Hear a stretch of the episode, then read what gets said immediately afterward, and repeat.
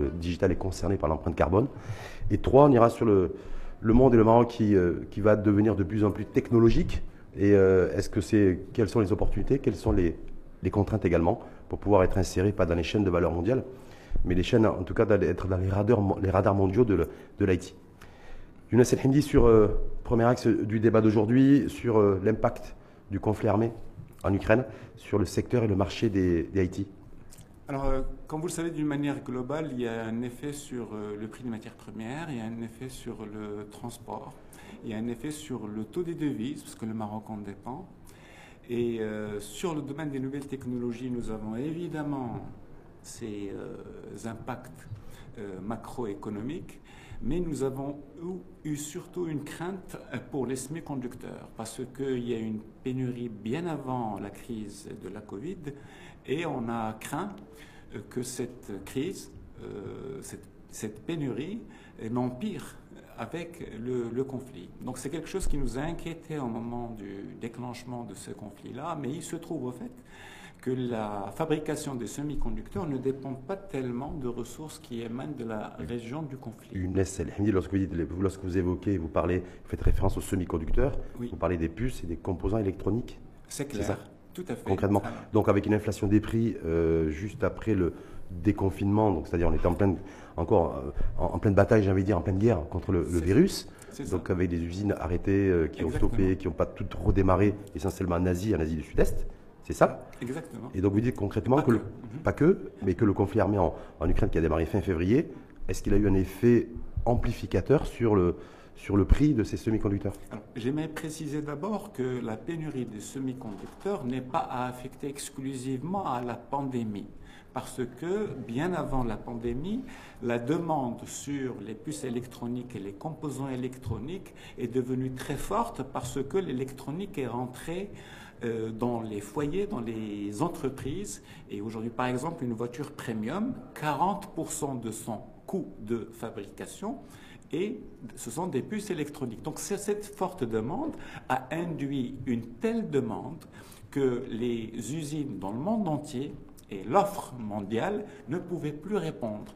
Donc on a senti un effet déjà bien avant la pandémie. La pandémie avec les fermetures des, usines, elle a donné, elle a, elle a, encore empiré la situation, mais ce n'est pas la raison première. Hmm. Maintenant pour le conflit, on a craint, euh, on a une crainte au moment du déclenchement du conflit que cette crise de semi-conducteurs qui impacte le, domaine des nouvelles technologies empire la situation.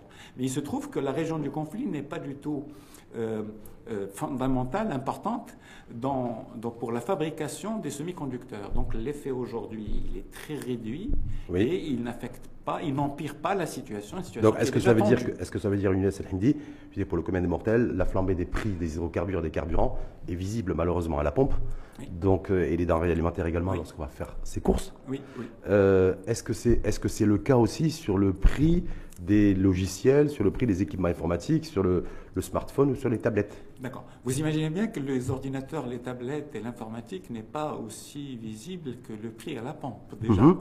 Et cependant, la hausse du prix, elle est là. Et, l'impact du, conflit euh, est visible sur les prix. Il y a une hausse des euh, produits euh, informatiques et surtout sur les produits manufacturés parce qu'il y a un double vecteur, surtout au Maroc. Le premier, c'est la hausse des composants et donc du produit que nous achetons.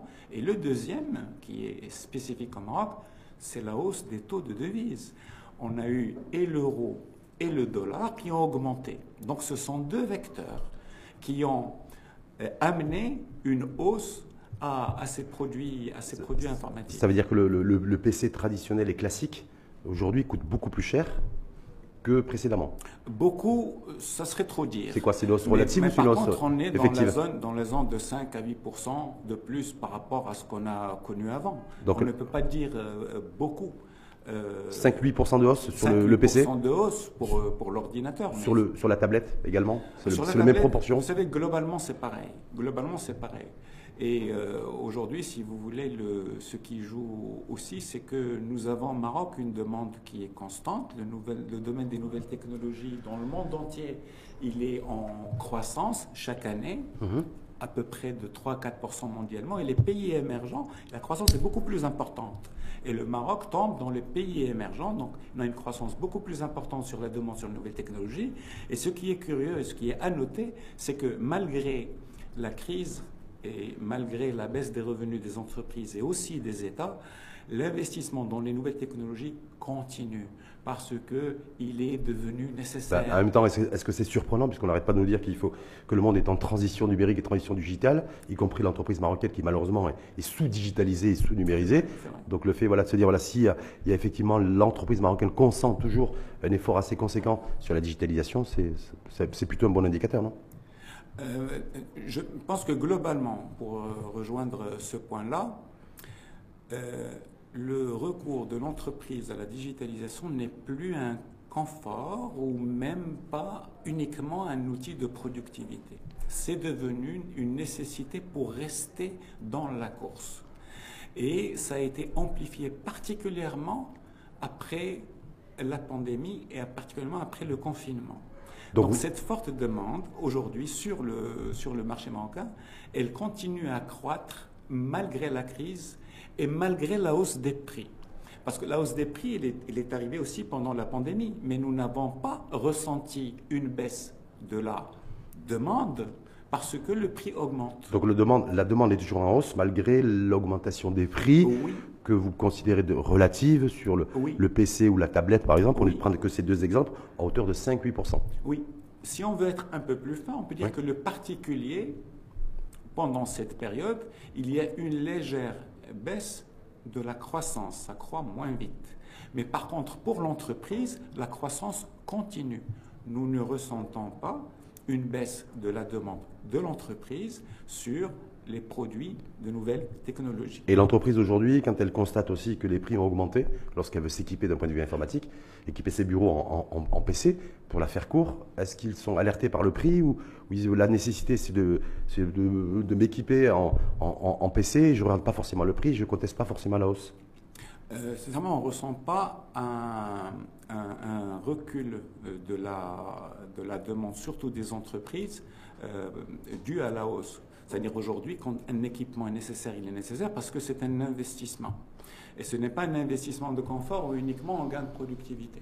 Est-ce que ça veut dire, Younes El Hindi, aujourd'hui, on est le jeudi 23 juin, il n'y a pas de problème d'approvisionnement en puces et en composants électroniques sur la destination Maroc? En, provenance, en provenance du monde entier, y compris de l'Asie de l'Asie et de l'Asie du Sud-Est, qui sont les principaux fabricants de puces et de composants. D'accord. Vous m'avez demandé les effets de la, du, du, conflit sur euh, le domaine informatique, particulièrement au Maroc.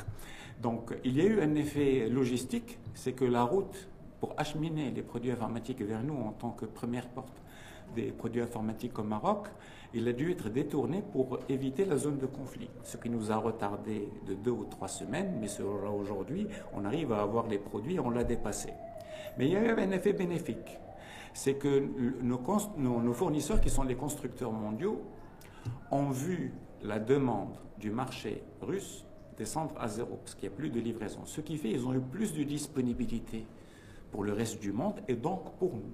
C'est-à-dire que la pénurie d'ordinateurs que nous avions avant des constructeurs occidentaux, parce que c'est eux qui sont concernés. Est-ce, que ça veut dire que les, ces constructeurs occidentaux avec qui vous travaillez, euh, est-ce qu'ils ont appliqué à la lettre les sanctions occidentales ah, à l'égard de la Russie et que du coup tout ce qui devait être adressé en termes de demande informatique à la, à la, Russie, une ah, partie en tout cas était détournée entre guillemets vers le, vers le Maroc. oui, oui, ils l'ont appliqué quand il le fallait et aujourd'hui c'était un marché très important pour euh, bon nombre d'entre eux avec des équipes locales. Euh, qui sont installées localement dans la zone du conflit et qui ont dû arrêter euh, les ventes du jour au lendemain. Est-ce que c'est cette situation qui explique, Younes El le fait que la hausse, en tout cas contrairement au prix des carburants ou des prix de denrées alimentaires, n'est pas significative? Euh, au niveau des équipements informatiques destinés au Maroc est-ce que c'est ça? Est-ce que le fait que ce qui devait partir en Russie, et, une partie en tout cas, a été est, revenu vers, vers le Maroc, et donc du coup c'est pour ça qu'il y a euh, la pression sur les prix n'est pas significative. Je nuancerai sincèrement euh, la hausse du prix et la demande. La hausse du prix, elle est, elle est, elle est là, mais elle n'est pas excessive elle ne compromet pas la décision de l'investissement.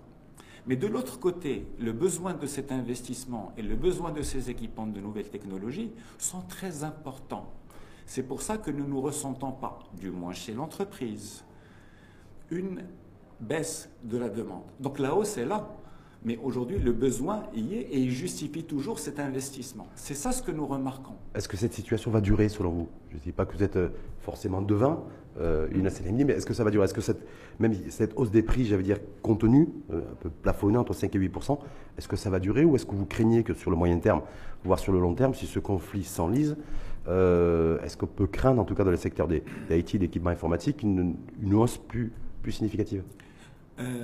Si on met de côté le conflit actuel, le, domaine des semi-conducteurs connaît une crise. J'en ai parlé tout à l'heure. Mhm. Donc je rappelle que la demande mondiale elle est plus importante que l'offre de l'ensemble des usines du monde. Mhm. Et que les constructeurs mondiaux, qu'ils soient européens, américains ou de l'Asie du Sud, mhm.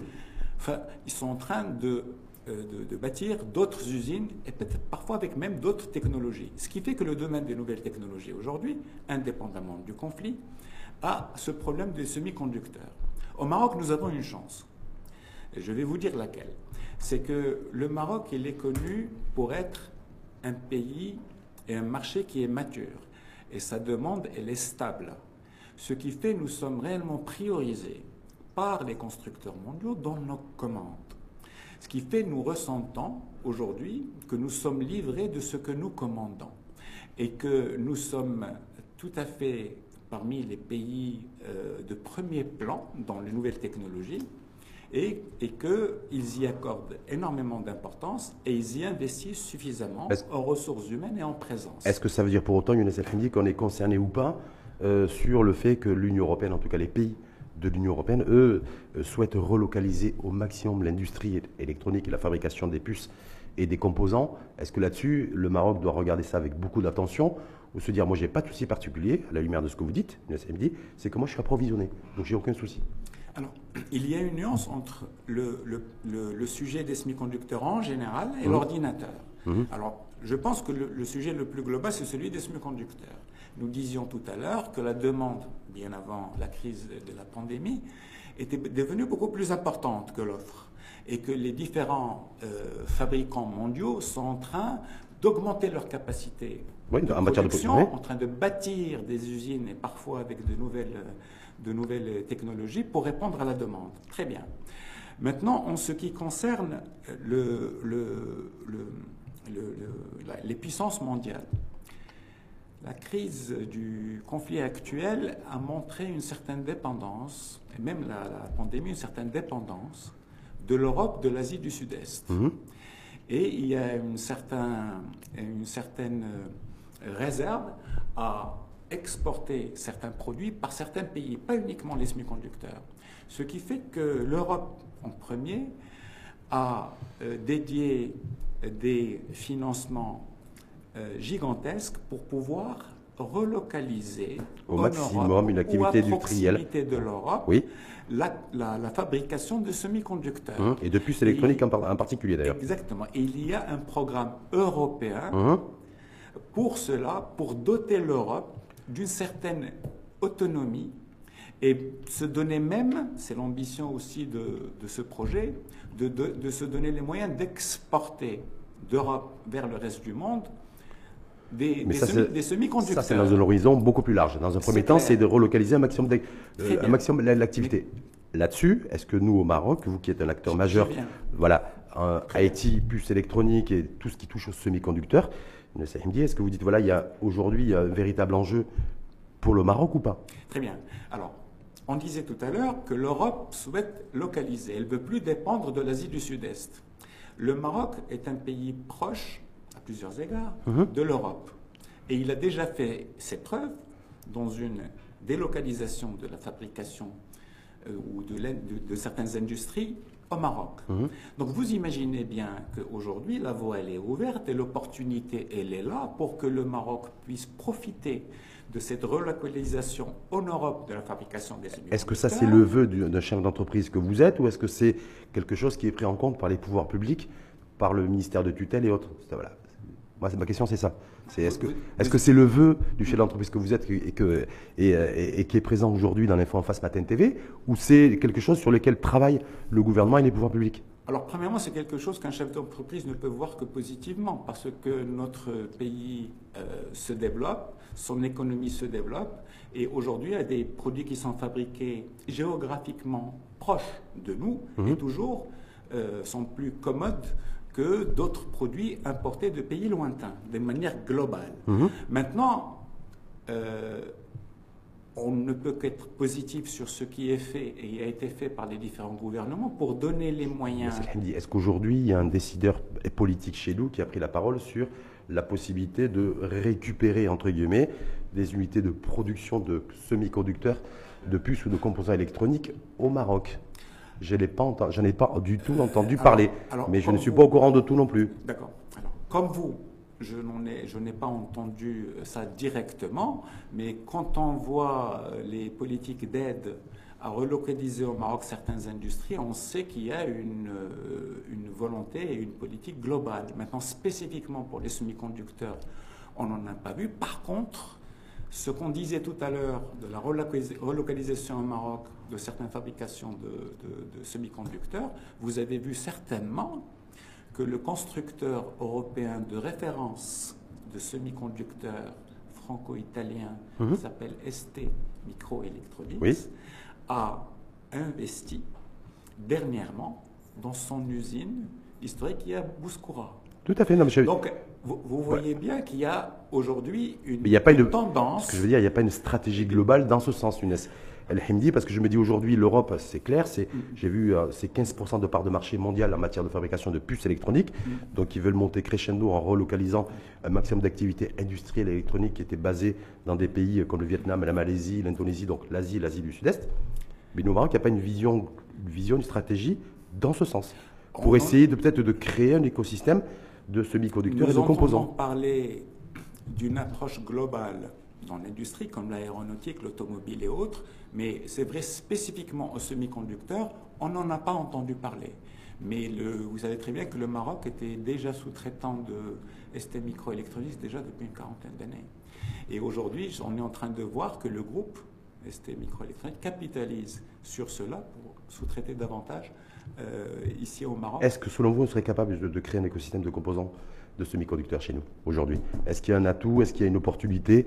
Euh, à saisir dans ce sens aujourd'hui vis-à-vis de la redistribution et du bouleversement des relations commerciales, du, de l'ordre économique mondial Alors aujourd'hui, est-ce qu'il y a une niche, une opportunité que le Maroc se positionne sur les semi-conducteurs? Une première étape serait euh, d'abord de commencer par la sous-traitance. Hum. D'abord. Ça, c'est le premier étage. Première étape déjà. Hum. Et je pense que ça serait euh, aujourd'hui une vision beaucoup plus globale, mondiale, d'un- de, faire émerger au Maroc un écosystème pour cela. Maintenant, si vous voulez, ça m'amène à un point que je voulais évoquer depuis le début. C'est que même cette relocalisation dont on parle aujourd'hui se heurte à un problème majeur. C'est celui des euh, profils qualifiés Hum, Des et compétences. des oui. compétences. Hum. C'est un vrai sujet. On a beau vouloir. euh, Pour fabriquer des puces électroniques et des composants électroniques, est-ce qu'il faut des compétences euh, spécifiques Des deux- ingénieurs IT des... Oui. Il y, a deux, il, y a, il y a deux étapes, ou il y a deux volets si vous voulez. Il y a le volet manufacture. Euh, manufacture, ça veut dire au sens ouvrier. Celui-là n'a pas beaucoup de valeur ajoutée. Mhm. Mais c'est surtout sur la partie ingénierie et sur la partie main-d'œuvre qualifiée qu'il y a l'enjeu. Et c'est là où les limites même de la sous-traitance au Maroc peuvent avoir des limites et des freins.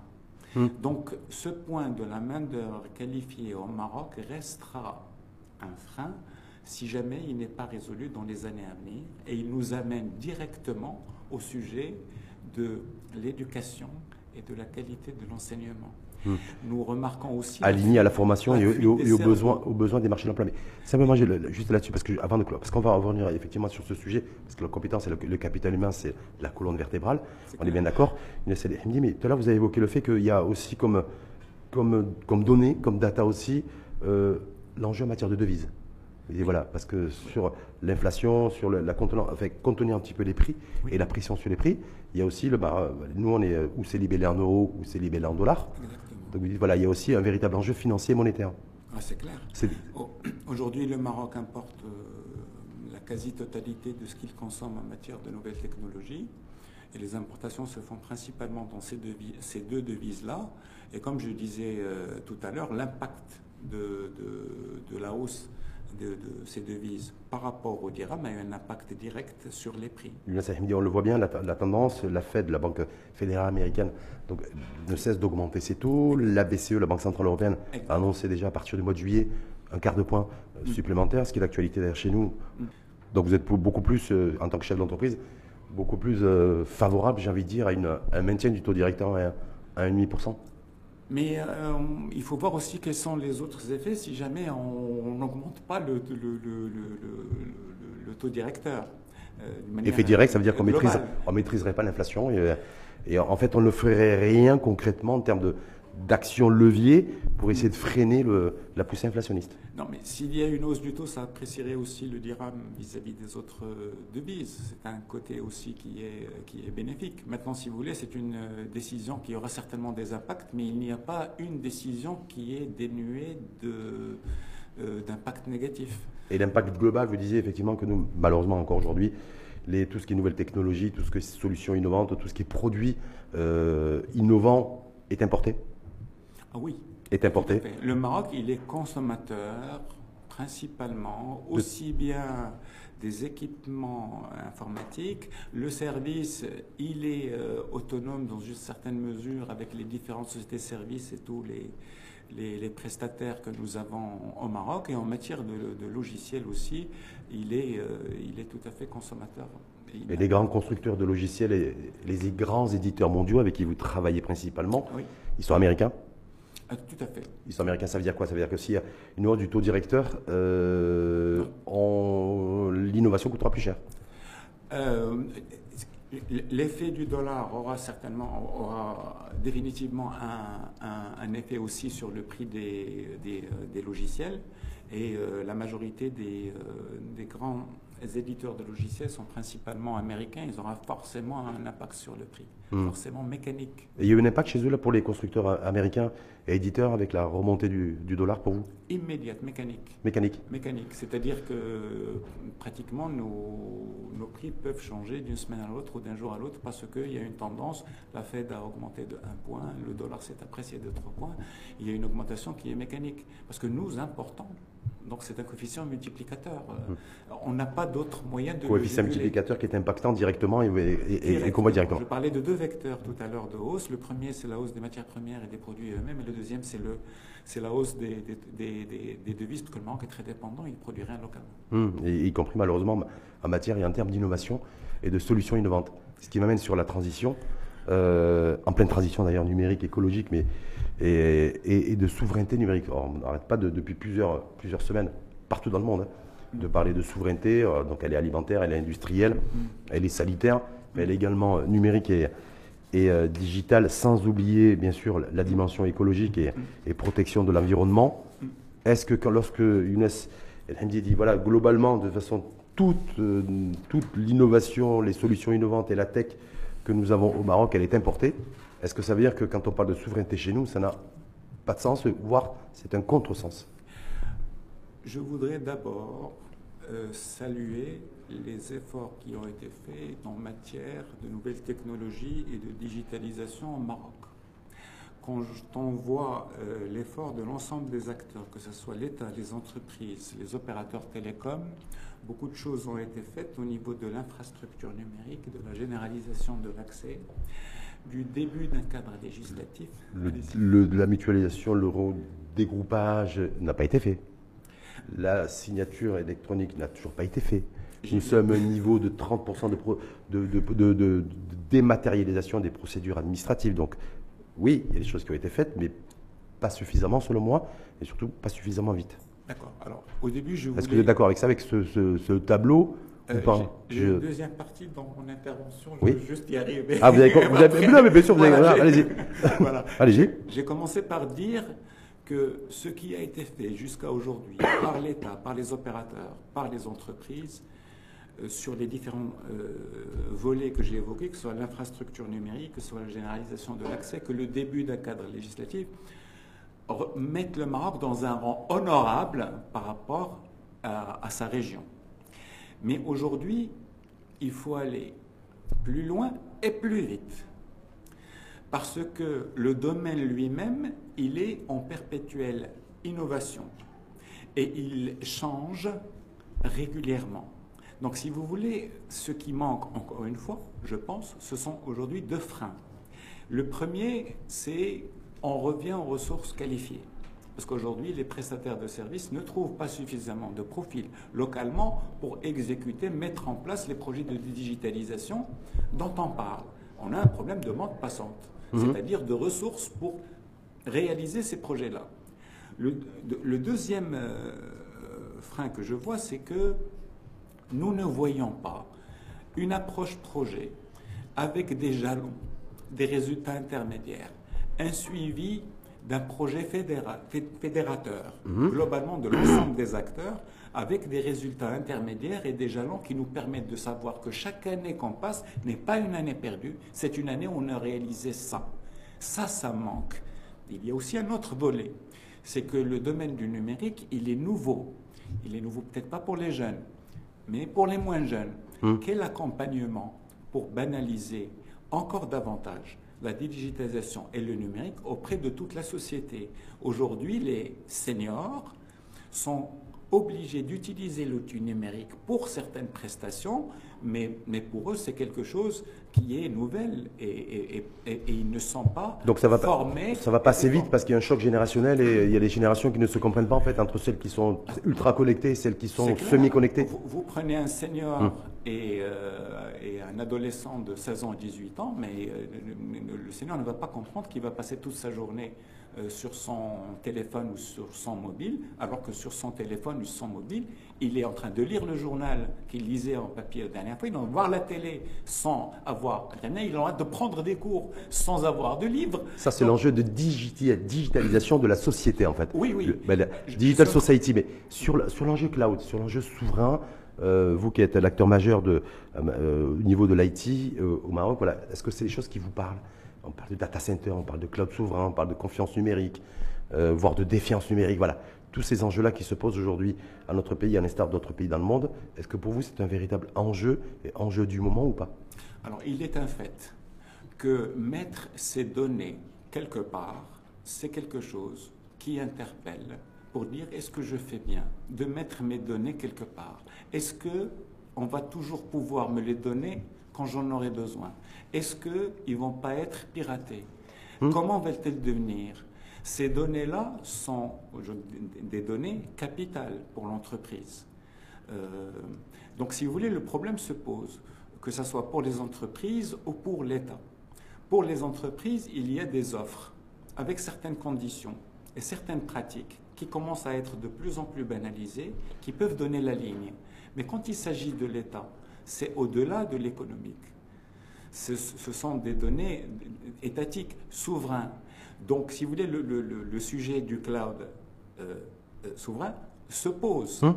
Et de toutes les manières, l'administration n'échappera pas à la digitalisation et elle doit y aller. Et On le voit justement monter crescendo sur la dématérialisation des procédures administratives. Le cloud n'est que l'infrastructure, comme les autoroutes, comme les ponts, comme hum. les ports, qui va être le socle le socle pour cette digitalisation. Donc le problème se pose principalement pour l'État. Pour les entreprises, et j'en fais partie, nous avons des offres de mettre nos données, nos applications, aujourd'hui dans le cloud, que nous, que nous, nous sommes en train d'étudier. Où est-ce que vous hébergez, vous, aujourd'hui, votre data Le gros volume de data que, que, vous, que vous avez, je rappelle, vous êtes une fois de plus un acteur majeur, Haïti au Maroc. Est-ce qu'il y a un hébergement, un lieu d'hébergement identifié de toutes ces data et de tout ce volume de data Alors, les offres que nous avons aujourd'hui, ce sont des hébergeurs étrangers. Étrangers à l'étranger ou c'est les hébergeurs Étrangers à l'étranger. Étrangers à l'étranger. Étrangers à l'étranger. C'est-à-dire même la donnée, elle est à l'étranger. Nous n'avons pas eu une offre à considérer pour un hébergement local. Est-ce que c'est pour les questions de prix et de coût une dit parce qu'on dit qu'il y a aussi un enjeu de prix compétitivité aussi pour stocker ses données et sa data euh, de manière euh, sécurisée, parce que c'est effectivement, comme vous l'aviez précisé, des données à la fois stratégiques et à la fois sensibles pour l'entreprise. Pour nous, le prix n'est pas le premier critère, parce que euh, avant le prix, c'est la viabilité de la solution. Parce que vous imaginez bien que si on met ces données ou ces applications quelque part, on veut que ce soit disponible 24 sur 24, 7 jours sur 7, sans arrêt, même pas une seconde. Donc, si vous voulez, cet enjeu-là est beaucoup plus important. Donc, ce sont ces assurances-là qu'on cherche avant le prix. Vous voyez, ce sont ces assurances de continuité d'activité que nous cherchons avant le prix. Et quand vous voyez des offres euh, avec des références mondiales, et nous cherchons d'ailleurs les, références de chacun des hébergeurs, et quand on voit ce qu'on nous offre comme référence et comme clause euh, de, de contrat, euh, on est relativement rassuré à mettre nos données et suivre comment ça va se passer. Mais en même temps, ça veut dire, vous êtes euh, marocain, chef d'entreprise marocain, vous exercez, vous, ouvrez en tout cas, vous opérez au Maroc, bien entendu. Donc la, question et la dimension d'enjeu de souveraineté numérique se pose pas pour vous. Vous dites de toute façon, moi j'ai une activité au Maroc, je fais travailler X personnes, voilà, j'ai un chiffre d'affaires de temps. D'ailleurs, je suis curieux de savoir de, de combien. Mais voilà. Mais en même temps, j'héberge mes données et ma data à l'étranger, mais je reste souverain sur votre data. Alors pour le chiffre d'affaires, il est de 450 millions de dirhams. J'ai noté 420 millions, donc, il est, donc il est en croissance. Hein. Il augmente. Il a augmenté depuis 2020-2021. Donc nous sommes à cette zone-là. Sinon, pour, euh, pour vous dire, nous souhaitons, nous serions pour, euh, nous serons favorables, nous aimerions euh, d'avoir une offre locale d'hébergement autant rassurante et avec autant de références que ce que nous avons par ailleurs. Donc nous n'hébergeons pas l'étranger parce que nous considérons que l'étranger c'est mieux. C'est parce que c'est faute de mieux et faute d'une offre locale. Est-ce que ça veut dire en même temps, Younes qu'on peut héberger ces données, euh, ces données dans un pays étranger euh, tout en étant, euh, tout en faisant preuve de patriotisme économique au Maroc? Est-ce que cette dimension de souveraineté, est-ce qu'elle est élastique ou pas selon vous, de souveraineté numérique? Encore, encore, une, encore une fois, euh, encore faut-il avoir une offre locale. Nous aimerions bien euh, la faire. D'ailleurs, euh, permettez-moi de vous dire que Disti est une histoire 100% marocaine parce que les fonds, au démarrage de Disti, c'est les fonds publics-privés et que l'équipe est marocaine, que le fondateur il est marocain, que le management il est marocain, et tous les employés sont recrutés d'écoles marocaines. Et les fonds d'investissement qui a, qui, a mis, qui a injecté de l'argent à deux reprises, est-ce qu'il est... Très bien. Ah, il est non, je sais pas. il est marocain aussi Comment? Oui. ah ben oui. alors non seulement il est marocain, mais le fonds émane des fonds publics, c'est-à-dire le fonds du gouvernement, les fonds publics privés lancés en 2011. Donc c'est pour vous dire que euh, c'est une histoire 100% marocaine et évidemment, à la première occasion d'une offre qu'on pourrait considérer, qu'on aiderait même au démarrage, nous serions favorables. Il n'y a, même pas a même pas de data center où vous pourriez, euh, au Maroc, là où vous pourriez héberger votre data qui, pourrait vous, qui pourrait vous satisfaire et répondre à vos attentes Vous savez, moi je suis chef d'entreprise. Quand je veux faire un projet de digitalisation, je demande à mes prestataires. Et mes prestataires me font des offres. Donc aujourd'hui, quand s'il y a un cloud euh, national local, euh, il doit se faire savoir vis-à-vis de ces prestataires-là qui sont des, euh, des, prescripteurs, des influenceurs aujourd'hui de l'offre. Donc aujourd'hui, on n'en a pas. Est-ce qu'en même temps, Younes vous dit, voilà, voilà l'ambition de doter notre pays d'un cloud souverain numérique, est-ce que ça ça a du sens ou ça n'a pas de sens? Voilà, il y a le, est-ce, que le, est-ce que la taille du marché y répond? Est-ce qu'il y a beaucoup d'enjeux? Ça a beaucoup de sens. Hmm. Euh, euh, aussi bien d'abord pour l'État que pour l'entreprise. Donc euh, avoir un cloud souverain local national permettrait une maîtrise du moins de la localisation de la donnée et enlève une dépendance vis-à-vis d'un pays étranger ou d'une société étrangère. Donc, si vous voulez, c'est une nécessité. Maintenant, l'entreprise, elle, elle sera beaucoup plus euh, euh, liée aux offres qu'elle a, à une comparaison économique et de compétitivité de ce qu'elle peut avoir ici ou ailleurs. D'ailleurs, sur les ordinateurs, nous avions des fabricants locaux, vous vous en souvenez Oui. Donc, avec la concurrence mondiale, ben, ils ne sont pas restés, d'ailleurs pas qu'au Maroc, mondialement. Oui, oui, oui. C'est-à-dire que les grands constructeurs ont donné la réponse, ont donné la réponse d'un produit de qualité pas cher. Ce qui fait que dans le monde entier, ce qu'on appelait avant les assembleurs locaux n'ont pas eu, pas de place. Et c'est ce qui se passe avec le cloud aujourd'hui et les GAFA. Alors, alors, oh, qui viennent avec, euh, avec des offres globales aujourd'hui, qui fait qu'il n'y a, y a quasiment aucun pays dans le monde, très très très très peu, qui peut effectivement tendre vers un, centre d'hébergement de data sans être affilié à, euh, à Google, à Microsoft ou. Euh, on, est bien d'accord On peut toujours essayer, mais vous savez euh, très bien que ces, ces, acteurs-là ont une dimension mondiale, internationale, et leur impact et leur puissance commencent à dépasser celle de, plusieurs États. dans le, dans le d'ailleurs aussi. Il s'agit de composer avec, d'en tirer le meilleur. Est-ce que ça veut, dire que ça veut dire que chez nous, au Maroc en tout cas, un cloud souverain ne pourra, euh, s'il a du sens déjà dans un premier temps, ne pourra être matérialisé que, euh, qu'avec un acteur majeur du net C'est-à-dire avec, ou Microsoft, c'est ce que la, la, France a commencé à faire. L'Europe aussi, euh, l'Europe va, va, suivre un petit peu ce chemin-là. Je crois qu'ils veulent se doter d'un cloud souverain européen à l'horizon 2030. Est-ce que là aussi, voilà, le Maroc, nous, voilà, il y a Microsoft vers la France, d'autres peut-être Google un petit peu pour l'Union européenne. il se murmure qu'ici, il y a des contacts déjà avancés avec, euh, avec un acteur du, euh, des GAFA. Est-ce que, voilà, est-ce que là, là-dessus, vous dites, voilà, il y a, il y a un enjeu, il faut aller dans ce sens parce qu'on n'a pas le choix non plus Il n'est pas antinomique, il n'est pas contraire d'avoir un cloud souverain et de dépendre des GAFA. Il y a toujours un moyen d'avoir des partenariats qui sont régulés, qui permettent de mettre à profit la puissance de ces acteurs au profit de son pays et au profit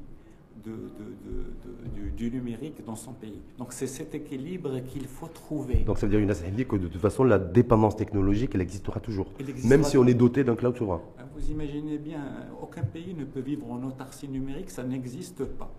Donc si vous voulez, c'est cet équilibre qu'il faut, qu'il faut trouver. Et euh, il faut aller dans les bases. Qu'est-ce qu'on veut exactement? Protéger nos données, leur sécurité, leur intégrité, l'accès. Comment on le fait dans ce cadre et comment on se prémunit euh, aujourd'hui de certains, de certains dangers. Ce n'est pas nouveau. Parce que tout pays est dépendant de quelque chose dans un autre pays dans le monde. C'est très interdépendant. Et le numérique est nullement différent. Est-ce qu'on peut aussi, parce qu'on dit que c'est les deals aussi qui se, qui se passent hein, avec des acteurs des, des, acteurs des GAFA pour pouvoir aussi euh, faire dealer avec eux sur la, sur la mise en place d'un cloud souverain et puis en même temps aussi peut-être euh, accueillir des, des plateformes d'innovation chez soi pour le développement de la R&D, de l'innovation, de la formation du capital humain. Est-ce qu'il y a aussi là-dessus, c'est-à-dire voilà, dans le deal que pourrait euh, mener en tout cas le Maroc avec un acteur, des GAFA, il y, a, ça qui, peut, qui doit être priorisé selon vous Ça me rappelle votre question de tout à l'heure sur euh, euh, créer un écosystème de semi-conducteurs et devenir un acteur mondial. C'est à peu près la même chose. Je pense qu'il y a, s'il y a une priorité actuellement pour le Maroc, pour le digital, ce n'est pas consommer davantage de technologies et d'équipements informatiques pour être à la page. Ce n'est pas uniquement ça, mais de développer le contenu parce que c'est le contenu qui est visible par les utilisateurs dans le monde. Donc c'est ce contenu maroco-marocain qui doit être développé davantage et avoir la priorité aussi. Sinon, les, nouvelles technologies vont entrer dans tous les foyers, dans toutes les entreprises, etc. Mais on sera consommateur de contenu d'ailleurs. Donc, ce sont Donc spectateur de l'innovation. C'est ça. Donc ça, c'est le premier niveau. Maintenant, le deuxième niveau, vous y avez fait référence tout à l'heure, c'est que le Maroc peut devenir un acteur euh, euh, majeur euh, au niveau mondial parmi d'autres. Ça, c'est quoi? C'est un premier indicateur? Que dans un deuxième temps. Parce que nous sommes consommateurs de la technologie. Sauf que, sauf que, sauf que, alors, je sais pas si j'ai l'édition Vivatech 2022 à Paris. Vous avez vu? Donc le, grand salon de, de l'innovation. Ah, j'ai vu que c'est les startups du Kenya, du Nigeria, de l'Égypte et de l'Afrique du Sud qui, captent 80% de l'investissement de des levées de fonds sur le continent africain. Donc c'est l'Afrique de l'Est. Et l'Afrique francophone est à la traîne.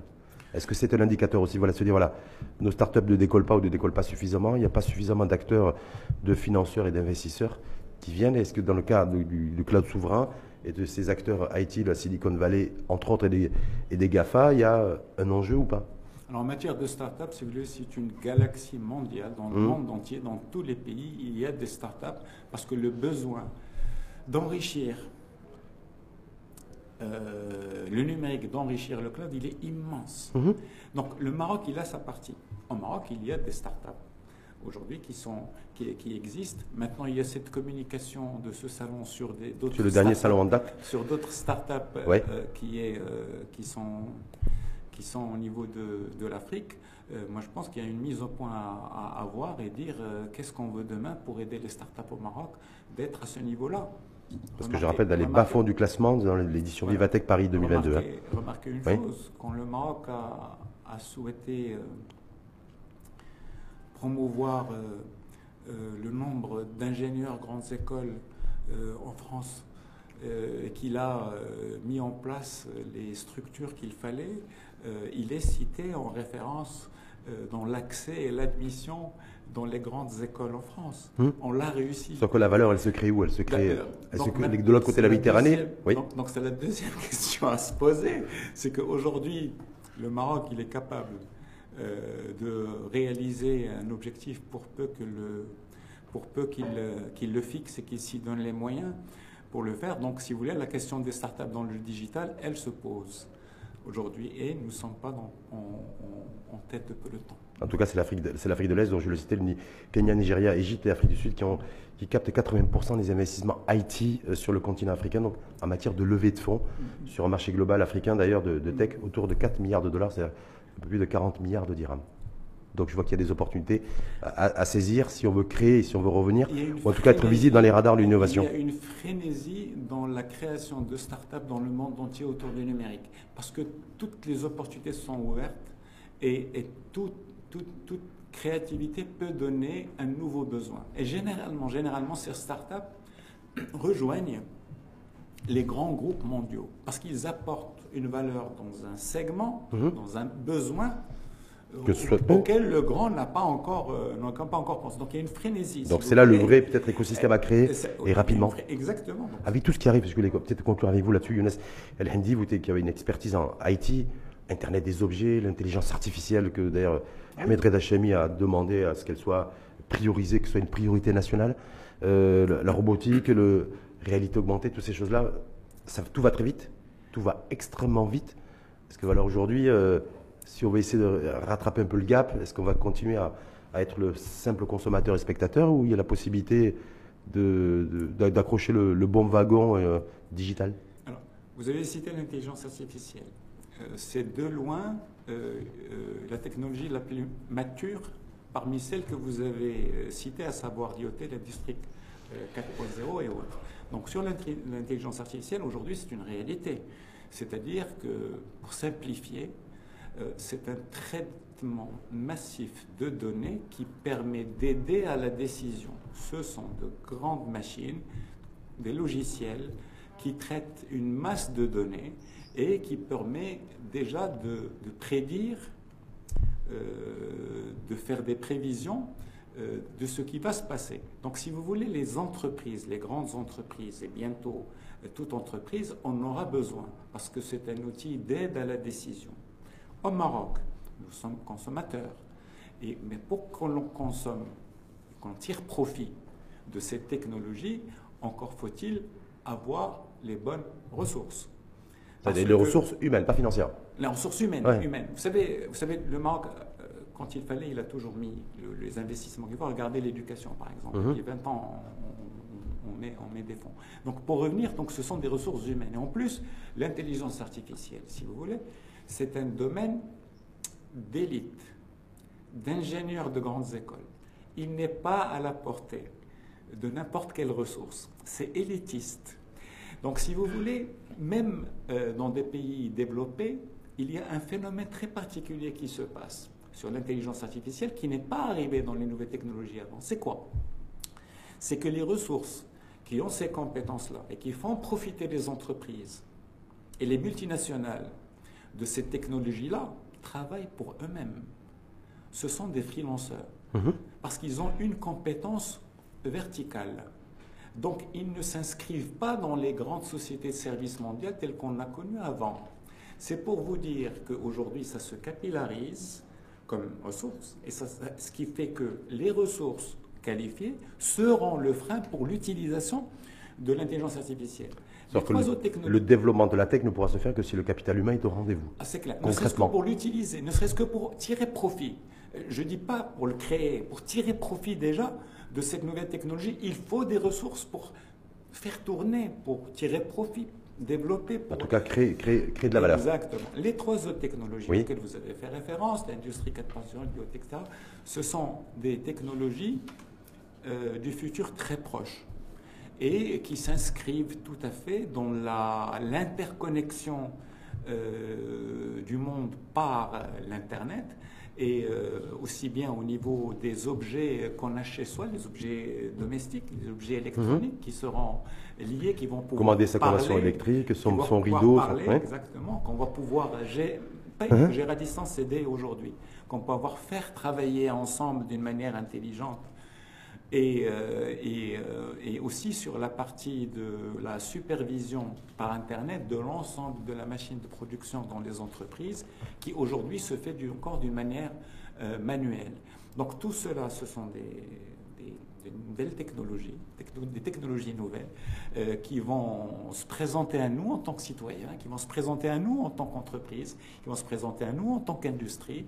Et encore une fois, c'est la capacité à en tirer profit euh, qui va être la clé. Est-ce que Younes Himdi, fondateur et président directeur général de DC Technologies, est-ce qu'il compte lui en tirer profit de toutes ces nouvelles technologies qui vont inonder le monde?